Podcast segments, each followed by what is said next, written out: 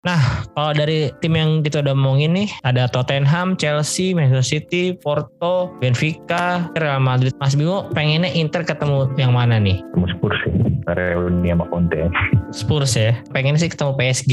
Kalau misalnya PSG jadi juara grup nih karena pengen aja si Messi ngegolin ke gawang Inter. Bisa gak sih dia? ya siapa tahu setelah dia bisa golin akhirnya dia udah tenang gitu. Mau pensiun jadi nggak nggak ada pikiran lagi.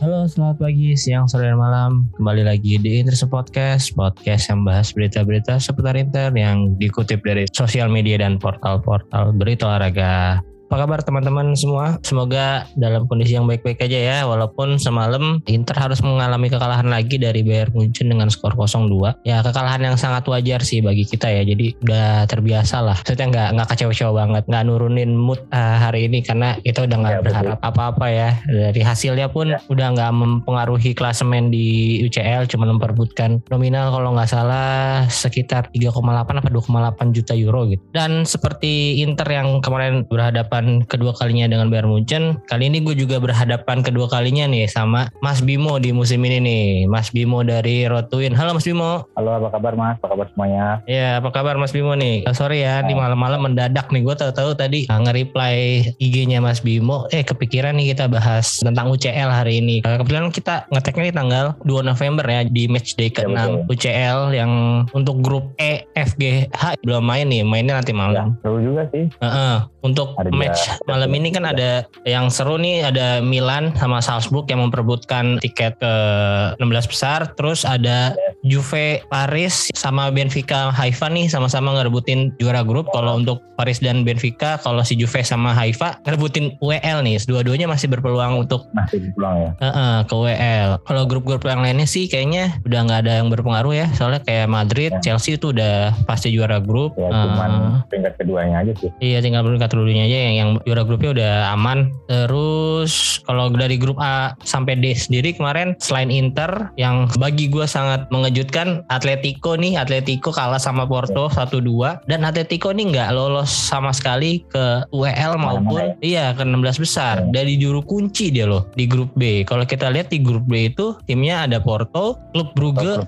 ya sama uh, Bayer Leverkusen sama Atletico. Nah ini sih kalau bagi gue nih salah satu hasil yang mengejutkan juga ya di UCL musim ini nih. Uh, karena Atletico ini kan juga baru menang sekali ya. Jadi menurut gue pribadi sih ya nggak layak lolos aja. Jadi di permainan juga kurang memberikan kalau perlawanan juga sih. Sementara klub ini kan galak di tiga empat match doang ya. Terus hmm. dua match terakhir dia mulai drop. Nggak tahu mereka mau emang kalau yang penting udah lolos kemudian mulai menurun tempo permainan mereka atau gimana yang jelas klub Braga ini kalau sampai lolos ke delapan besar sih keajaiban juga ya dikit. Iya iya benar. Kalau dari jumlah poinnya dia ada di bawah Porto beda satu poin doang ya. Jauh Porto ini jauh banget sih. Iya dan sebenarnya di match day kelima kemarin ada drama-drama juga kan di grup ini. Iya. Uh, ketika Atletico itu skornya kalau nggak sama dua sama ya lawan Leverkusen. Ada salah satu pemain Leverkusen yang melakukan handsball ya kalau nggak salah lupa yeah. atau pelanggaran gitu. Eh sebenarnya peluit peluit uh, berakhir pertandingan udah, di, udah ditiup sama Wasitnya tuh. Cuman setelah ditiup pertandingan berakhir dia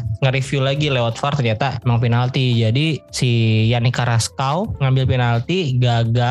Betul. Terus uh, bola ribon didapetin siapa gitu. Disundul kena tiang. Habis itu bola ribon lagi ditendang kena uh, bagian belakangnya si hmm. Carrasco lagi ya. Jadi yeah. melambung bolanya. Itu tim Porto yang lagi di perjalanan pesawat juga nonton bareng kan. Mereka yeah, selebrasi yeah. tuh dalam pesawat.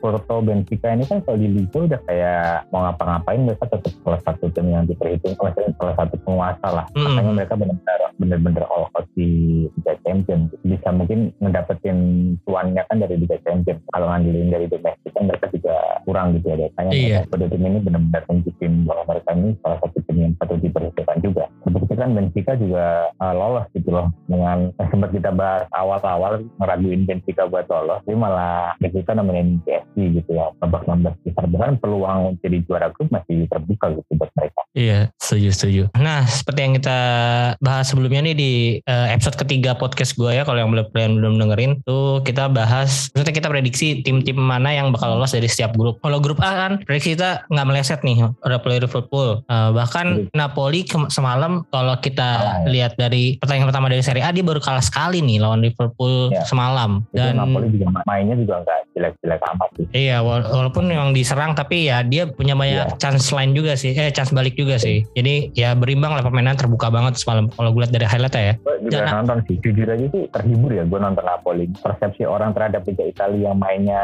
kayak Milan ataupun kayak Inter sekarang kan juga sering mandiri balik kan. Tapi kalau hmm. Napoli ini benar-benar terstruktur gitu. Mau main kayak gimana sih jelas patternnya gitu. Tapi nggak tahu ya kalau dari 11 pemain inti yang di Napoli ini mereka kan jarang rotasi pemain ya. Nah ya. kalau salah satu cedera ini apakah permainan bisa seagresif ini atau gimana kan kita juga belum tahu gitu. Tapi kalau abis tidak internasional kan tiap tim pasti punya apa ya, apalagi panjang itu habis Piala Dunia gitu kayak punya mampu tim-tim ini masih konsisten dengan permainannya. Iya, iya sih emang salah satu yang diragukan memang kedalaman skuadnya Napoli ya. Untuk saat ini ya. mereka sangat bergantung sama starting elevennya banget. Dan ya. ini mungkin fakta atau statistik yang sangat bagus bagi Napoli di di grup stage ini Napoli itu kecuali lawan semalam ya, kecuali semalam lawan Liverpool, mereka selalu cetak gol di minimal tiga gitu. Di pertandingan pertama lawan Liverpool itu 4-1, kedua lawan lawan Rangers 0-3, lawan Ajax 1-6 di kandang Ajax itu luar biasa. Terus kemudian lawan Ajax di kandang Napoli 4-2, kemarin lawan Rangers 3-0 lagi dan kemarin akhirnya tanpa gol melawan Liverpool. Jadi ya Inter bisa berbangga sedikit lah karena sampai sekarang Napoli pun yang sangat mainnya sangat dikdaya dan sangat luar biasa musim ini belum bisa uh, memetik satu gol pun dari kandang Liverpool nih nggak seperti Inter musim kemarin.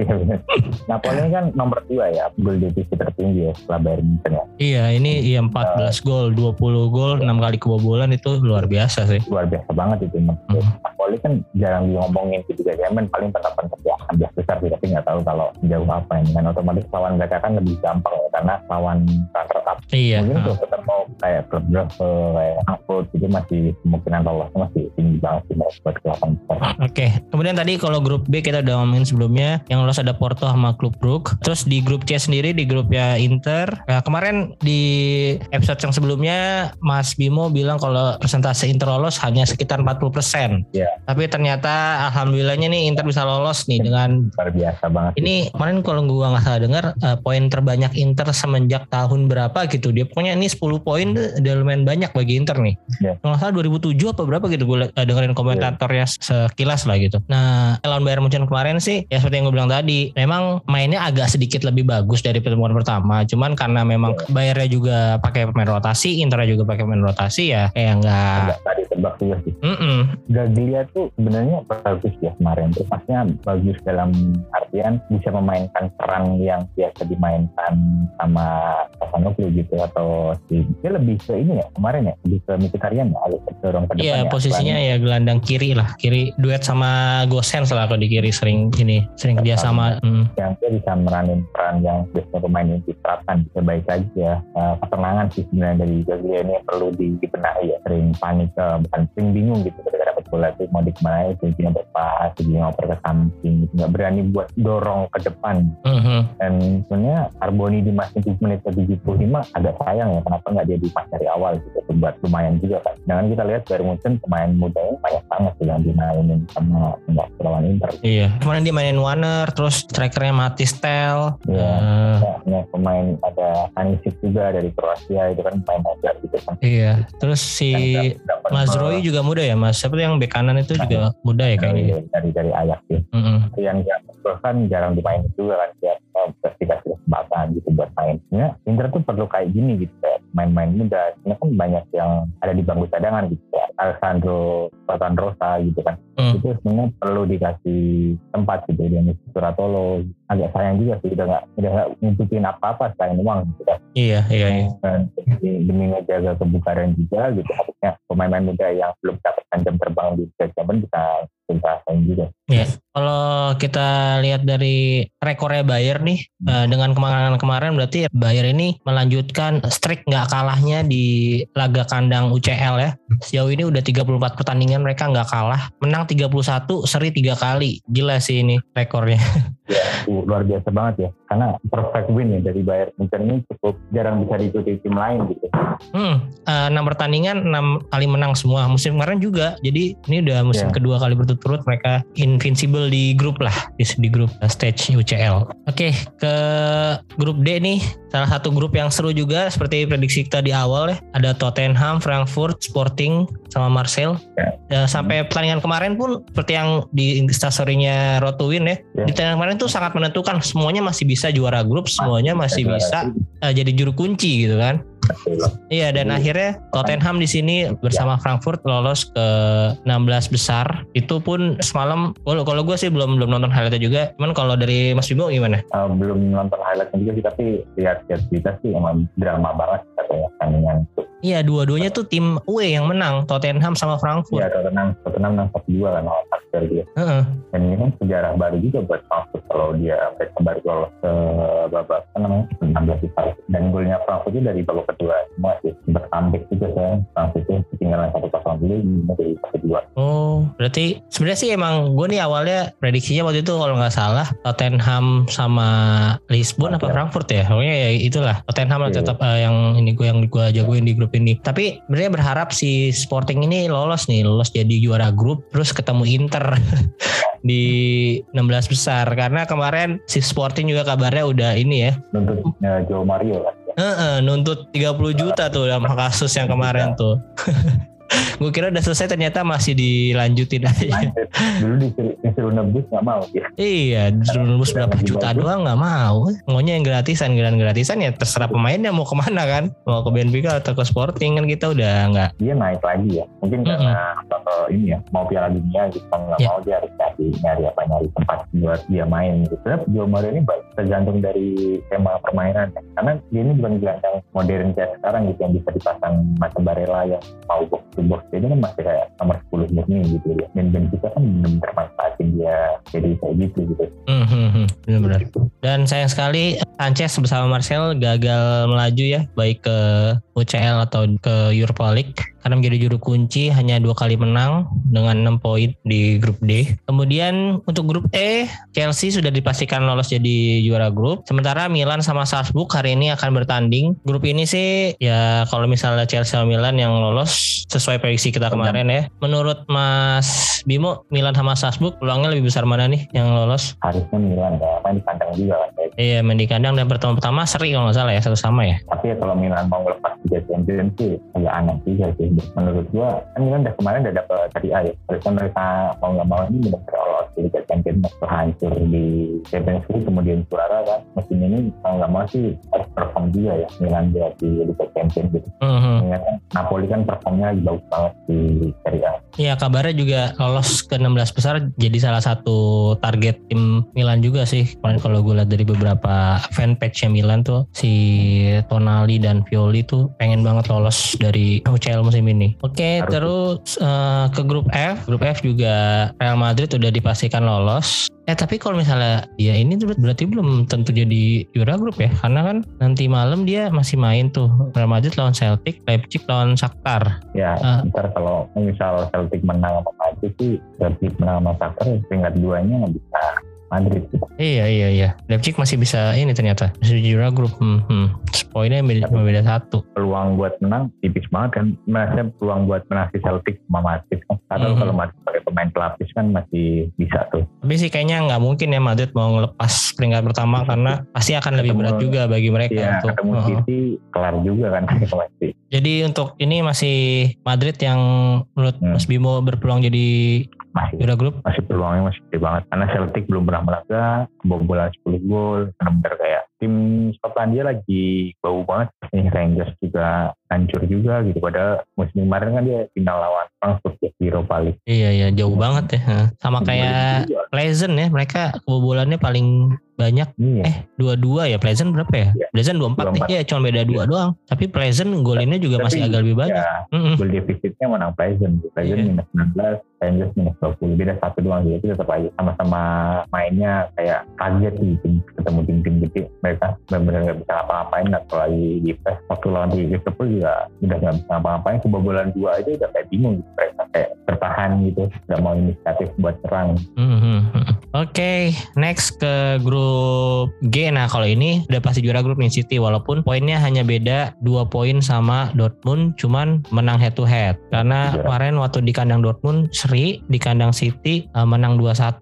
Jadi hmm. kalau poinnya sama pasti tetap City yang juara grup. Kalau ini lagi-lagi Sevilla dari peringkat tiga nih, udah pinter banget Europa League ya mereka tuh. Iya, udah dipastikan untuk ini juga karena menang head to head juga walaupun poinnya masih bisa kekejar nih sama Copenhagen kalau Copenhagen menang Sevilla kalah. Hmm. Dan secara head to head dan defisit gol unggul Sevilla. Kemudian untuk grup H nih yang nanti malam juga masih akan menentukan juara grup sama yang lolos ke UEL. Nanti PSG akan menghadapi Juventus di kandangnya Juventus ya di Allianz Stadium. Sedangkan uh, Benfica akan bertandang ke Israel. Kalau dari dua pertandingan ini kira-kira menurut Mas Bimo siapa yang akan menjadi juara grup? Ini kemungkinan besar Benfica ya. Iya, gue juga ya. Karena si Juve nih ya walaupun udah mainnya udah tanpa beban dan pastinya ingin mempertahankan tetap ke WL sih. Ya gengsi sih, lebih ke gengsi uh. supaya malu kalah di kandang. Iya,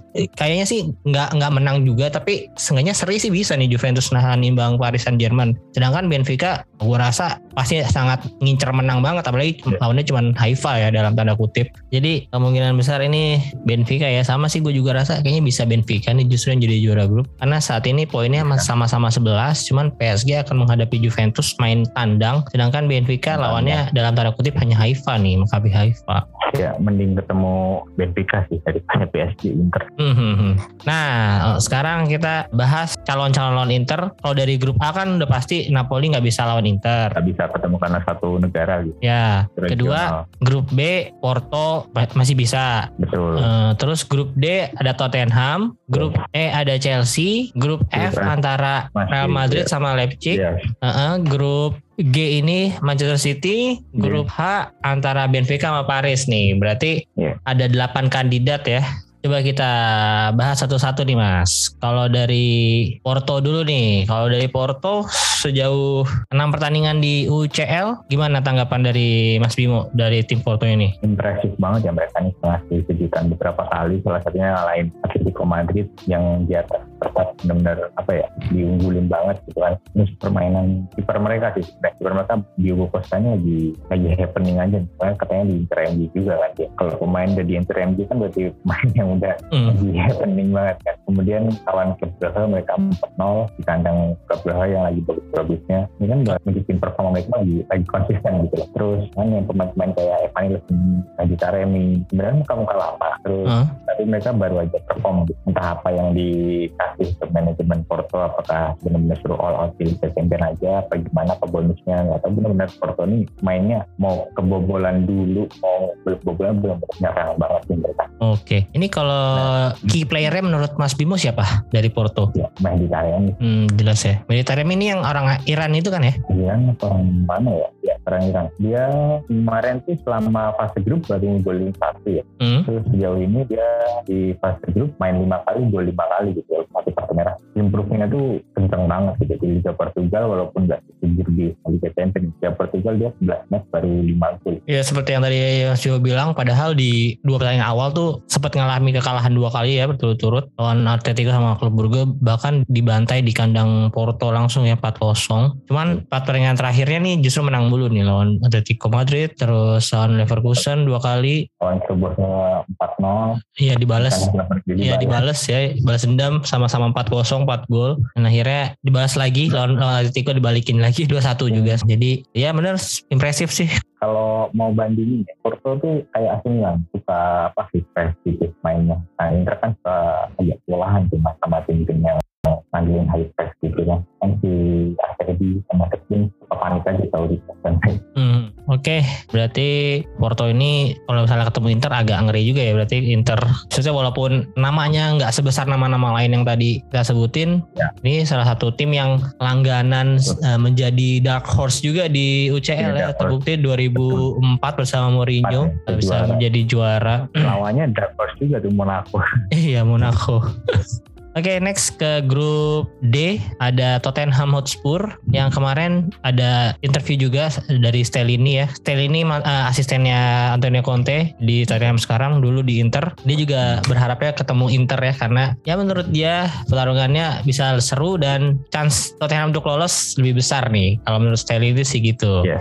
Kalau Tottenham musim ini di UCL gimana Mas? Ya, betul ya. Kayak masih mereka masih bingung membagi konsentrasi mereka ya dengan hmm. pada ada mereka mau all out di Liga Inggris tapi justru agak tersiap-siap juga walaupun masih di papan atas ya tapi belum menunjukkan permainan impresif ketika melawan tim-tim gitu loh. Oke. Okay. Salah dua kali. Iya, dia rekornya tiga kali menang, dua kali seri, satu kali kalah. Ya, maksudnya dengan grup ya bukan ngeremehin ya, grup dengan harusnya mereka bisa satu bersih, ya palingnya nggak kalah lah. Jadi masih mending ketemu Spurs daripada Porto Iya, setuju sih. Mm-hmm. Kalau di Tottenham, Conte main tiga empat tiga ya? Ya, masih seringnya apa ya? Masih sering rotasi juga sih. Uh. Biasanya kalau main double pivot di Suma apa Spurs gitu empat dua tiga satu eh, tiga empat tiga masih masih sering dirotasi lah. Kondisional aja. Terus ini kan kedalaman cepatnya juga lumayan. Iya sih, iya ini benar nih. Kalau key playernya menurut Mas Bimo siapa untuk Tottenham? Di kan sih sama Bentakur sekarang. Mungkin lebih ke condong ke Bentakur ya. Hmm, Pemainnya bisa ngasih impact instan impact ya di strateginya Conte itu dia. Kalau Son gimana Son? Son ya masih inkonsisten ya sejauh ini masih belum uh, seperti Son yang biasa kita kenal gitu. Iya iya, nggak seperti Son yang ya menurut gue sih yang peaknya itu di 2018-2019 ketika Tottenham tadi runner up ya itu menurut gue peaknya nah, si Son sih di situ sih. Uh -uh. Hmm, sekarang masih masih kurang apa ya, belum nemu sentuhan terbaiknya lah. Oke, sekarang next kita ke grup E. Grup E juara grupnya juga udah dipastikan itu Chelsea tadi ya. Chelsea yeah. juga di awal-awal match satu match dua dia hmm. satu kali kalah, satu kali seri, uh, sempat jadi posisi buncit bahkan. Kemudian ketika menghadapi Milan, dia langsung ini nih berubah nih. Ketika ganti pelatih ya kalau nggak salah ya, ganti pelatih Graham Potter, hasilnya langsung positif. Mm -hmm, lawan Milan langsung menang 3-0 terus di kandang bilang menang lagi 0-2 terakhir kemarin lawan Salzburg 1-2 habis itu dibantai Brighton iya dibantai mantan timnya Potter ya. Dan dia pelatihnya si De Zerbi juga tuh pelatih Itali Nah kalau Chelsea gimana nih mas? Ini kalau di awal-awal kan masih kurang terus uh, akhirnya bisa bangkit tapi di Liga juga masih inkonsisten nih. Kalau Chelsea gimana kalau menurut Mas Bimo? Chelsea ini kan masih kayak Graham Potter kayak belum apa ya formula terbaik buat Chelsea gitu ya. Sama ada Kuli Bali masih cedera ini kayak betul jadi PR banget ya. Mesti beberapa kali kebobolan kan. Mereka kan udah dari prinsip kayaknya lawan, lawan Milan deh dia. Habis itu bener-bener kayak ini belakangnya jadi PR banget. Kayak Strukturela sama uh, Kalobah ini kayak belum bisa nyetel dengan Tiago gitu. Iya sejauh ini emang Tiago doang ya yang maksudnya walaupun umurnya udah hmm. tua tapi dia mainnya masih solid gitu di lini belakang Chelsea. Solid betul, masih bisa ngatur irama dari belakang. Dengan pemain mudanya si Salobah masih angkat-angkat juga lah mainnya dia. Jadi ketemu Spurs ataupun Chelsea sih Inter masih masih punya peluang menang jauh lebih tinggi gitu daripada ketemu tim-tim yang kayak Benfica, kayak Porto yang benar-benar fokus mereka itu di Liga Champions gitu. Karena di Chelsea ataupun Spurs kan mereka di domestik ya. aja ada tiga piala, ada tiga piala yang harus direbutin ya. Mm-hmm. Bisa terbagi. Sedangkan ke dalam squad ya nggak semewah di City atau bahkan di MU gitu. Oke, okay. kalau key player siapa kalau dari Chelsea? Mason Mount atau masih kayak Havertz kayaknya. Havertz, oh iya. iya. Havertz juga kalau di strategi Potter sering dipakai jadi ini malah ya target man ya. ya. Jadi jadi false man dia. Mm-hmm. Dan emang ininya dia kan tipikal dia kan emang apa ya ngebuka ruang buat di kalau misalnya atau Mason Mount atau Sterling kan biasanya dipasang agak nge-wide gitu dia. Kemudian kalau untuk grup F nih seperti tadi kita omongin masih bisa Real Madrid atau Leipzig. Kalau Real Madrid kalau di di La Liga sih cukup konsisten juga. Ya imbang ya imbang satu satu kan. Iya ya kemarin imbang ya. Iya. Ini makin tipis dengan Barcelona poin. Dia masih peringkat satu kan di La Liga? Barca 31 yang poinnya masih 32 beda satu ya beda satu poin doang ya yang Madrid belum kalah hmm, kalau Madrid di UCL menang tiga kali satu kali kalah satu kali seri kalahnya kemarin lawan si Leipzig uh, kan Madrid masih bisa dilawan gitu. Bukan tim yang superior kayak Bayern Munchen gitu kan. Jadi sebenarnya yang paling berbahaya di peringkat satu sih di Bayern Munchen ya. iya. Mm -hmm. kalau menurut Mas Bimo key player ya siapa sejauh ini? Kalau dari lima laga yang udah dimainkan? Benzema kah? Masih uh, ke Vini Vini. Vinicius Junior justru ya? Dia udah mulai bikin kedewasaannya dia ya dalam mengambil keputusan ketika tanggung jawab uh, bangun serangan gagal dia baik buat turun gitu. mulai improve dan mulai ada kedewasaan lah dari Vini gitu kalau Leipzig kan mainnya versi pelatihnya ini kan tipikal mainnya belum siapa ya. banyak pemain dia Walter Ross ini kan dulu di Dortmund ya. Dulu di Dortmund ketika nyerang bertahannya amburadul gitu kan. Kalau di Leipzig ini dia mau nyerang terserah nih. Karena kayak David Raum, Cimakan ini benar-benar ketika kena serangan balik sprintnya benar-benar gila-gila banget. Jadi bahaya juga ngelawan tim-tim yang punya di kekuatan di wingback ini kan kelemahan Inter kan juga di situ ketika Dumfries terkena tangan balik kan dia jarang banget mau cepat turun kan dia. Iya, iya Dumfries karena dia terlalu terlalu pinggir dan terlalu depan sih kadang-kadang jadi positioningnya iya. ketika di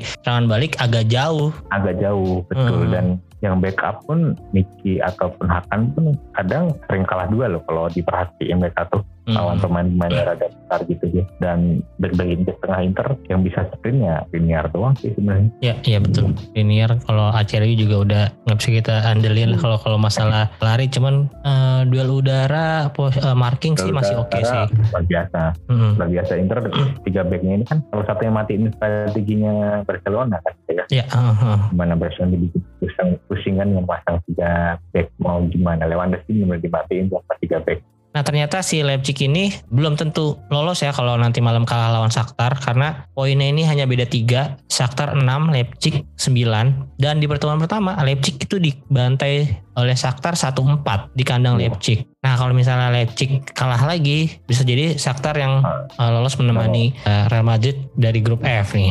Ya bisa jadi setelah tiga tahun berturut-turut akhirnya Shakhtar bisa nemenin Real Madrid nih lolos dari ya, selalu, grup ya, F. Selalu grup kan bareng. Mm -hmm. Oke, terus untuk selanjutnya grup G Manchester City udah dipastikan jadi juara grup. Ini juga salah satu tim yang mengerikan ya, walaupun nggak enam kali menang karena ada dua yeah. kali draw di grup. Dia ditahan imbang oleh Copenhagen yang cukup mengejutkan dan ditahan imbang lagi sama Dortmund dua-duanya di main tandang itu ketika ditahan imbang. Dan nanti malam dia akan menghadap, menghadapi Sevilla. Kalau Manchester City gimana Mas? Apakah nggak ada celah atau apa masih ada celah yang mungkin masih bisa dimanfaatkan jika Inter ketemu City di 16 besar? Masih ya, masih kemungkinan masih bisa di apa ya, bisa diatasi lah. Walaupun sangat kecil kemungkinannya ya. Hmm. Ya berharap aja Halan bisa dijaga sama Junior ya. Kan tipikal Halan ini lebih lemah ke pemain-pemain yang posturnya uh, parah ya maksudnya yang punya atribut event kayak Skriniar tuh kayaknya Halan masih sering kalah gitu loh. Di Liga Inggris kan jarang ada back-back yang kayak gitu paling ya tipikalnya jarang gitu kan di Sandro mm. gitu-gitu kan ya.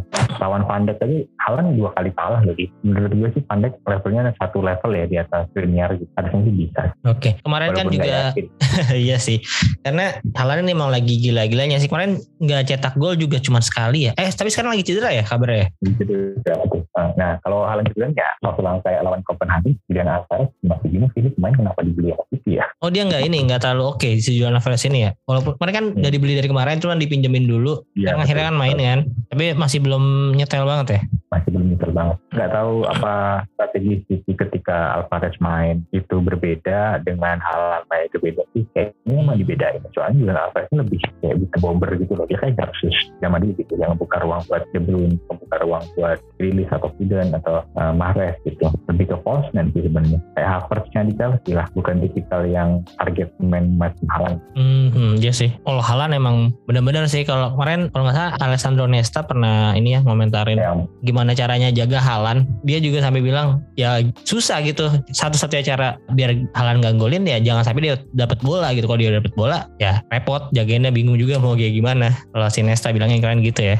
Kalau dari strategi Pep nih, secara di atas kertas kan memang mainnya 4-3-3. Cuman ketika menyerang sih dia uh, kalau gue lihat dan kalau gue baca-baca beberapa artikel sering berubah jadi 2-3-5. Jadi ini sangat taking banget ya. Dia dorong membuat dua tiga lima tiga di depan dua back ini si biasanya Cancelo itu hmm. didorong jadi protecting back dia yang cover lini tengah sih jadi kayak Gudohan apa Debun itu bisa benar maju ke depan bahkan sering main Sergio Gomez-nya si Dortmund di ataupun kartu merah ya kawan Copenhagen kemarin biasanya kan kayak Walker gitu bisa distribusiin bola jadi back gitu. kalau untuk key playernya Halan kah atau De Bruyne kalau key player ini sih masih tetap Halan Halan ya? ya tapi sebenarnya kayak Halan sama De Bruyne kayak saling melengkapi gitu loh Cuman kalau Halan uh, main sama uh, mainnya nggak sama De Bruyne nggak sama main inti-intinya tuh kira-kira masih bisa segarang ini nggak? Apa dia memang bisa kayak gini karena disuplai oleh lini tengah sama ya. yang berkualitas juga gitu? Ya itu pasti.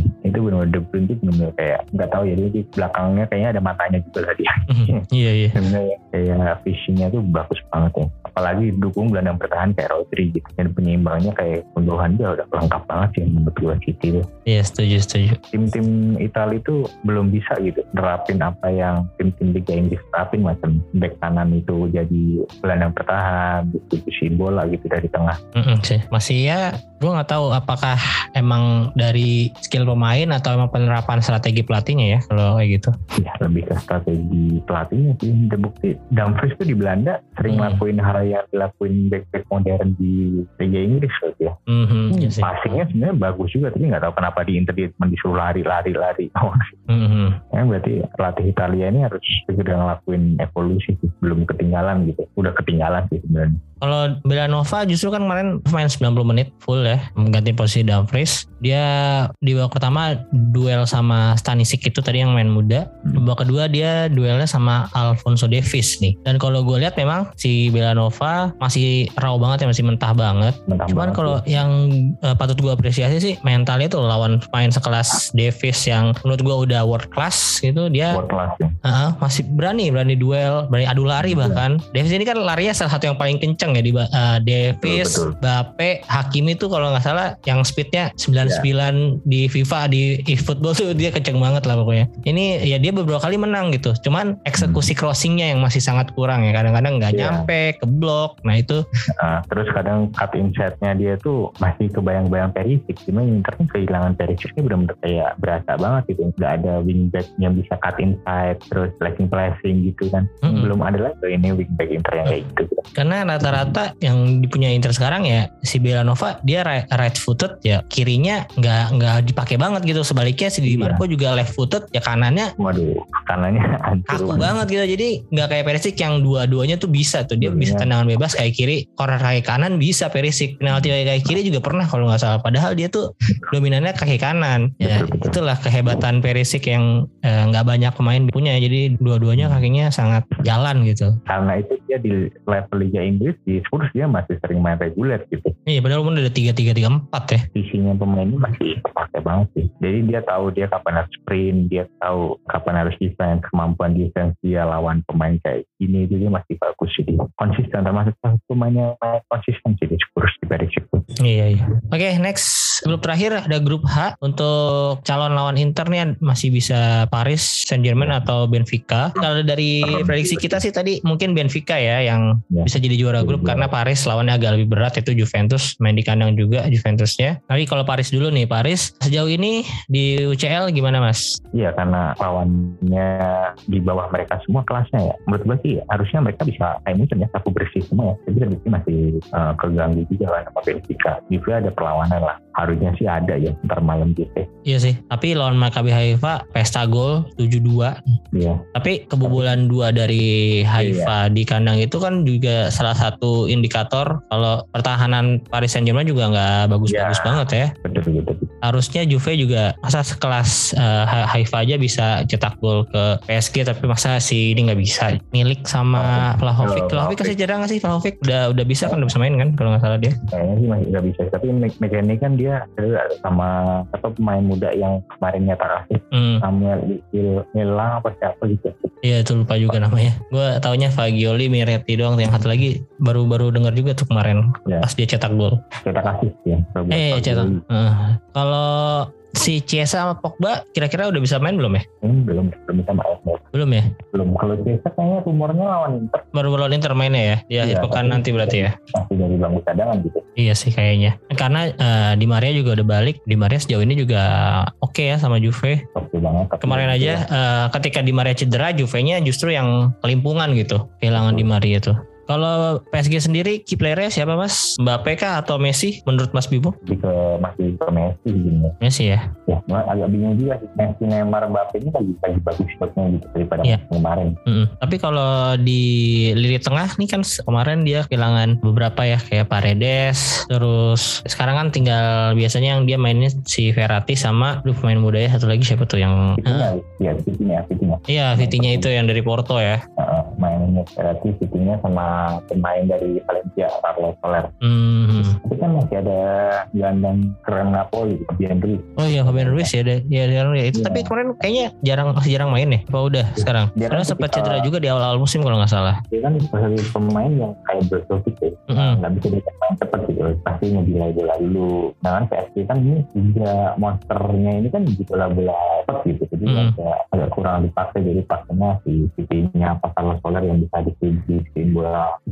dia nggak terlalu banyak atur tempo atur tempo sekali makernya di Verratti sih saya iya sih masih jantung permainnya masih di Verratti ya berarti ya kalau dari di tengahnya PSG ini kalau next kita ke Benfica Benfica juga poinnya 11 poin dia bahkan menang 4-3 lawan Juve terus nahan imbang PSG tadi seperti gue bilang menang lawan Maccabi Haifa 2-0 ini dia belum kalah juga ya berarti di UCL nih tinggal satu pertandingan doang nih melawan Maccabi Haifa yang bisa jadi kunci Benfica untuk menjadi juara grup H ini. Menurut Mas Bimo, pemain kuncinya Benfica siapa nih? Apakah si Joao Mario atau Rafa Silva nih yang lagi oke okay juga musim ini? Nah, bisa nomor 8 ya. Siapa namanya? Apa itu? Nomor 8, aduh gue juga nggak apa.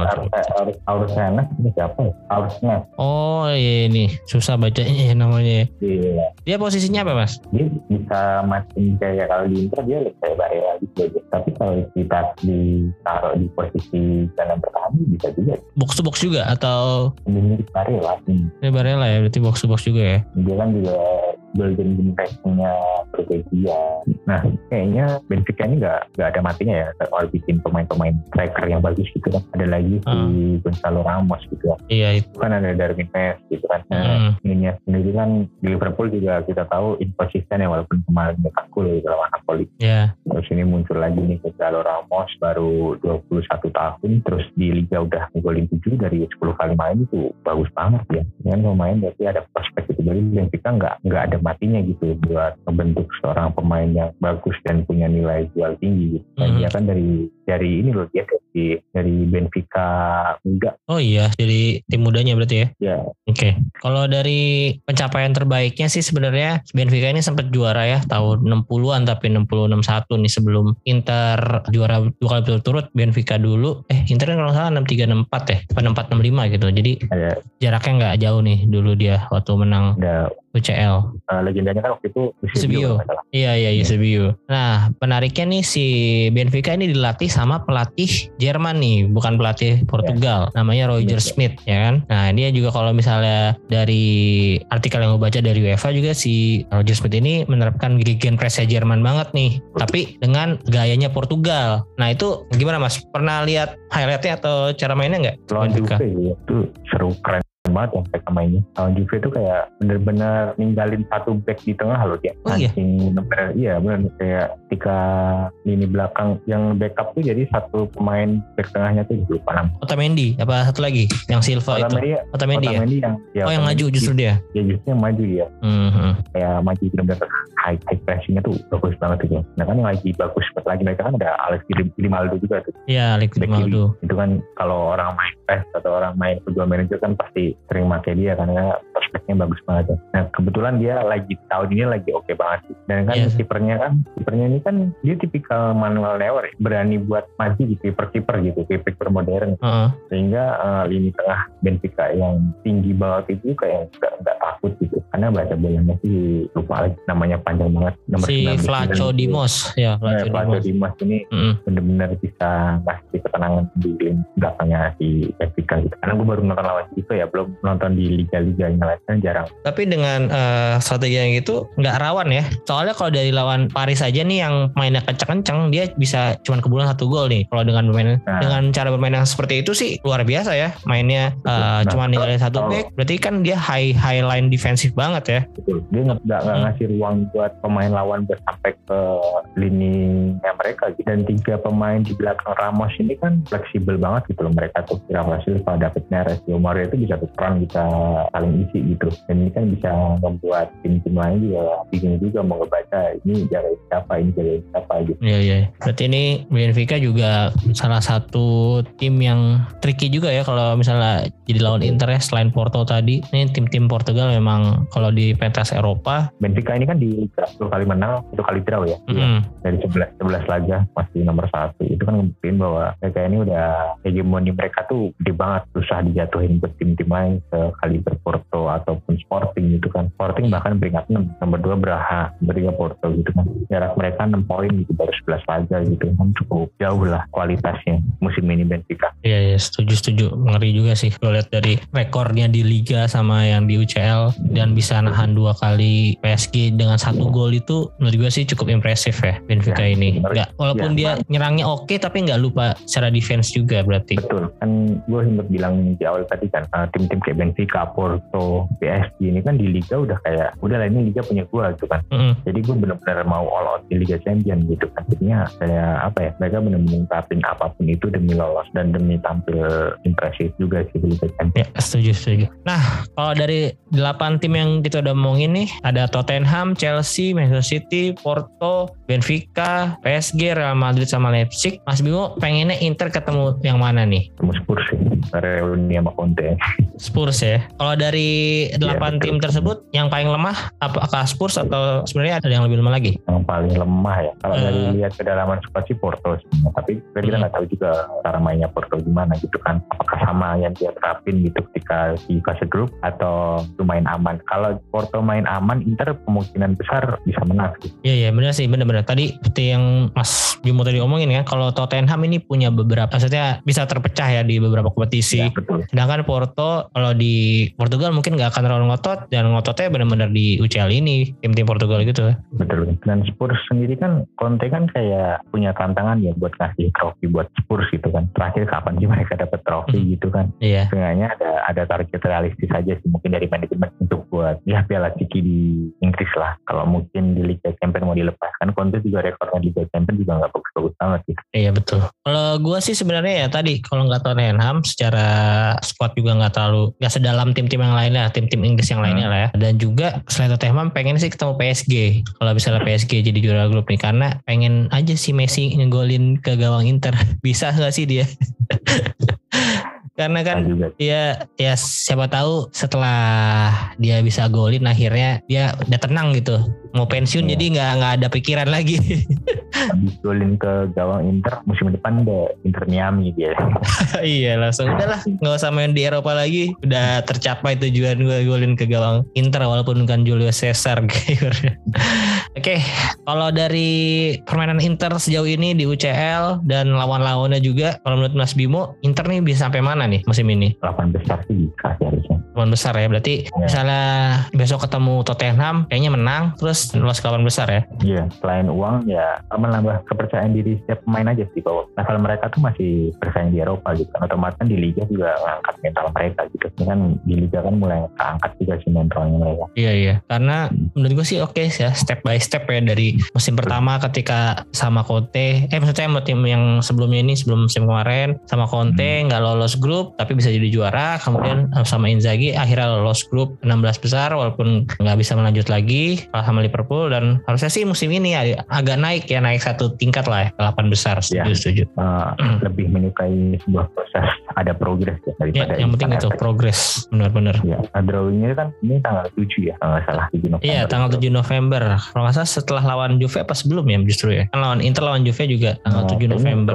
Sebelum dah yang Iya, yeah. uh, di Indonesia ya, kadang-kadang jam ya. 7 gitu kan. Kalau Inter kan mainnya lawan Juve jam 3 nih, jam 2.45. Sama hmm. kan masih ada bursa transfer musim dingin ya. Nah, sektor kiri sih Inter ini perlu tambahan pemain. Iya yeah, ya, Gosen sama ya sebenarnya Di Marco oke okay lah ya. Cuman menurut gue Di Marco oke okay dengan catatan Inter jadi tim yang menguasai pertandingan. Kalau Inter yang diserang terus sih ya agak khawatir juga ya kalau uh, Di Marco yang jadi left wing back. Gak tahu siapa yang datangin. Hmm, Tapi kabarnya juga Gosens kemungkinan ya ya 50-50 ya. ya. Kayaknya Januari mungkin akan dilepas karena ada si Leverkusen yang cukup tertarik. Mana lebih cocok buat dia sih sebenarnya. Iya. Mungkin culture-nya uh. Jerman lebih cocok. Mm -hmm. Kalaupun nanti ini kan berarti uh, drawingnya tanggal 7 November tapi kalau nggak salah mainnya itu Februari ya. Februari betul jadi Februari ya. Evaluasi harusnya ada sih. Iya masih ya, panjang. Ya, ya minjemin Joaquin Correa kemudian narik Satriano sih masih possible. Ya ya bisa jadi opsi sih harusnya itu juga ya. Joaquin kemudian Correa. kan ada Piala Dunia juga ya siapa tahu ada beberapa pemain yang bersinar lah bersinar di Piala Dunia. Betul. Ya bisa lah kalau memang underrated semoga aja bisa lah digoda-goda. Biasanya ya bakal kalah duit juga sih kalau memang benar-benar pemain yang uh, bersinar banget kayak waktu 2012 contohnya eh 2010 Ozil waktu itu kan sempat diincer banget tuh ya kalah duit sama Real Madrid.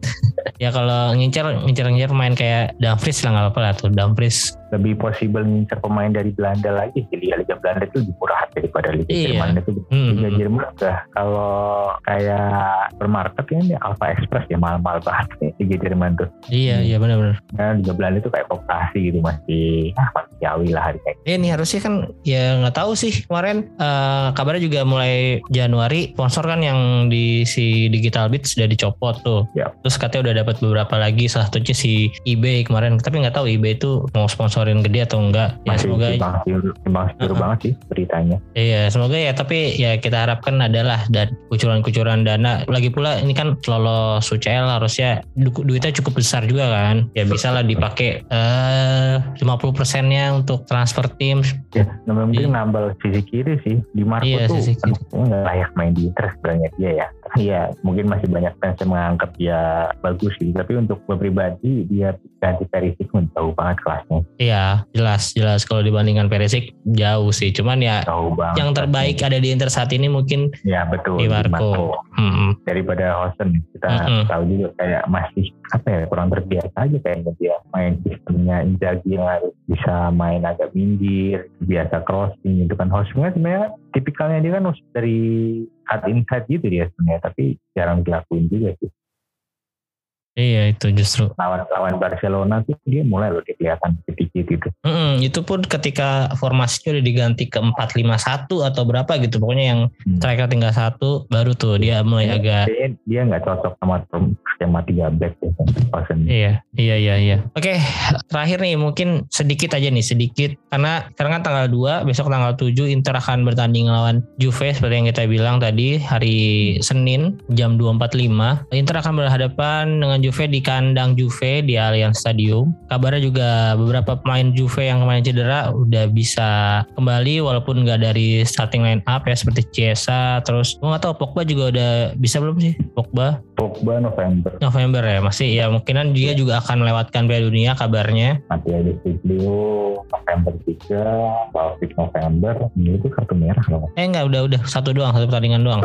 Keren, udah udah, udah, udah bisa. Paredes, Di Maria, biasa kemungkinan tanggal 7 main, tapi nggak tahu ya dari bangku cadangan. Di Maria masih belum, cuman kayaknya kalau dari ini, kalau dari Gazeta nih, gue baca dari Gazeta, probable line up-nya si Vlahovic mungkin udah bisa main. Mereka akan main 4-4-2, striker pakai Vlahovic sama milik. Belakangnya Cuadrado jadi kapten, kembali jadi kapten. Terus backnya nih menarik, Gatti main muda juga Gatti, sama Danilo. Gatti, Gatti sering dipanggil tim Italia loh. Iya, iya. Sekarang udah cukup sering ya si Gatti ini. Terus ya berarti ini Danilo juga bukan posisi naturalnya dia sebagai center back dia. Betul. Musim ini bertransformasi jadi CB nih. Karena si ini juga masih belum bisa main nggak ada di ya ada sih Bonucci ada tapi di, di cadangan justru Bonucci, Bonucci Kemudian kirinya Alexandro, terus ke depan ke tengah ada Miretti di kanan, Locatelli sama Rabiot di tengah, kirinya ada Philip Kostik. Kalau untuk Inter ya. sendiri, kipernya Steponana, backnya Skriniar Acerbi Bastoni, kanannya Dumfries kembali bermain. Pokoknya sempat nggak main karena kabarnya cedera, cuman mungkin eh, nggak uh, terlalu serius ya, jadi mungkin akan bisa main akhir pekan nanti. Tengahnya kembali ke Barella Calhanoglu Mkhitaryan, kirinya Di Marco, depannya Zeko Lautaro lagi. Nah kalau Inter ya ini sebenarnya formasi terbaik sejauh ini sih karena ya.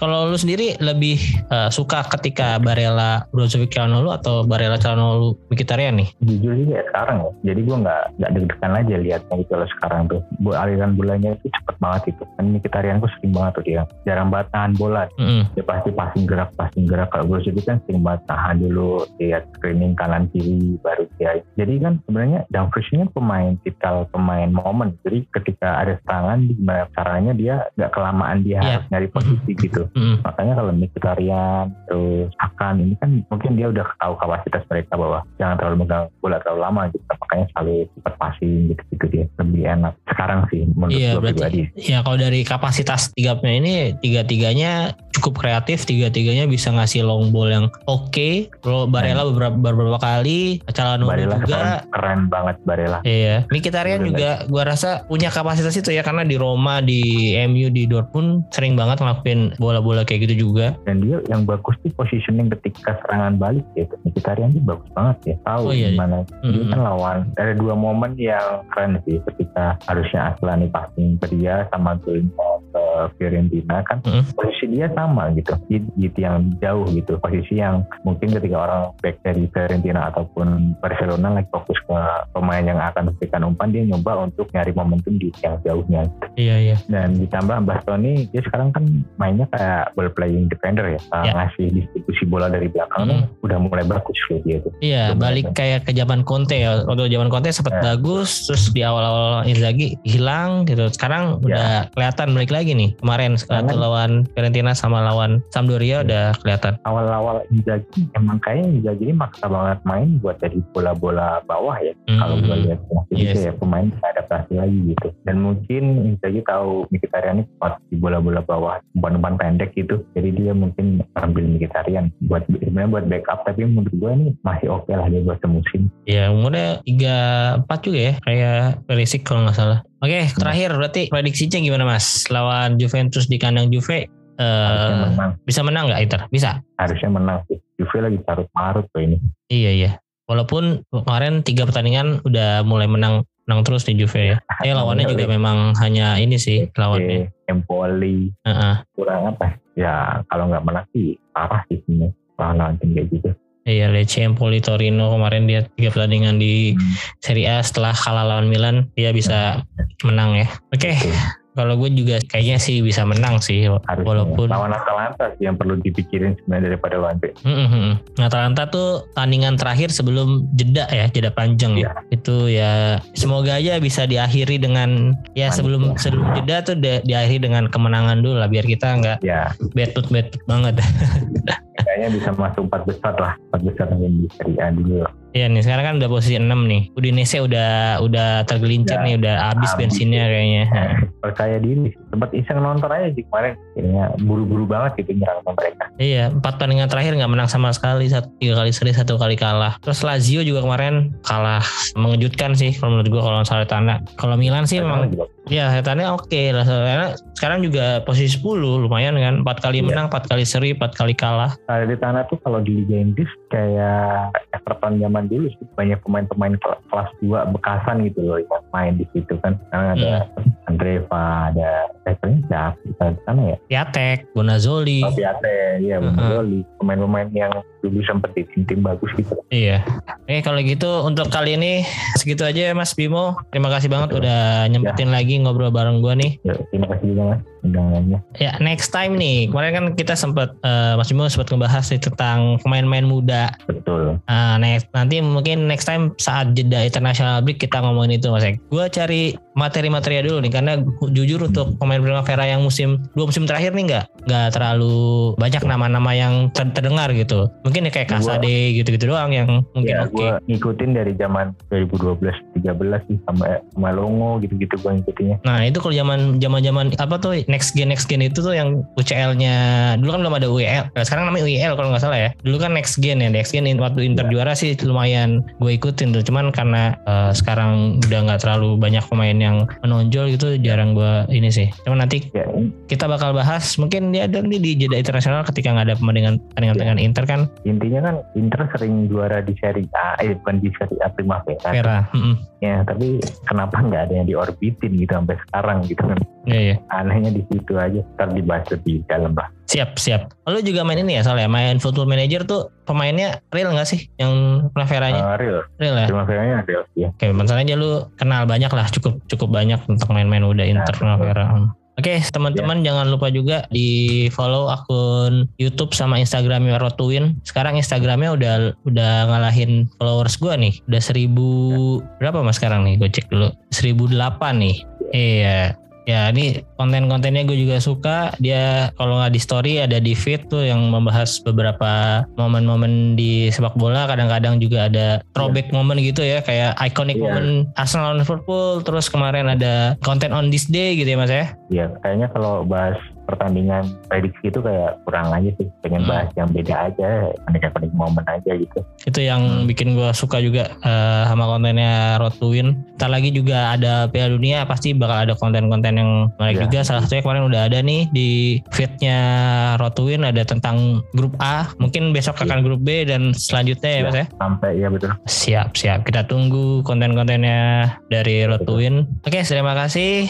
Untuk teman-teman yang mendengarkan juga jangan lupa follow akun sosial media gue juga. Kalau di Instagram ada Interisme Podcast, di Twitter ada Interisme Media. Uh, jangan lupa untuk subscribe Spotify atau Noise-nya atau sekarang ada di Pogo FM. Kalian boleh dengerin mana aja. Terus nyalain loncengnya biar ada notifikasi tiap episode baru. Sekali lagi terima kasih Arif Fidersi Forza Inter.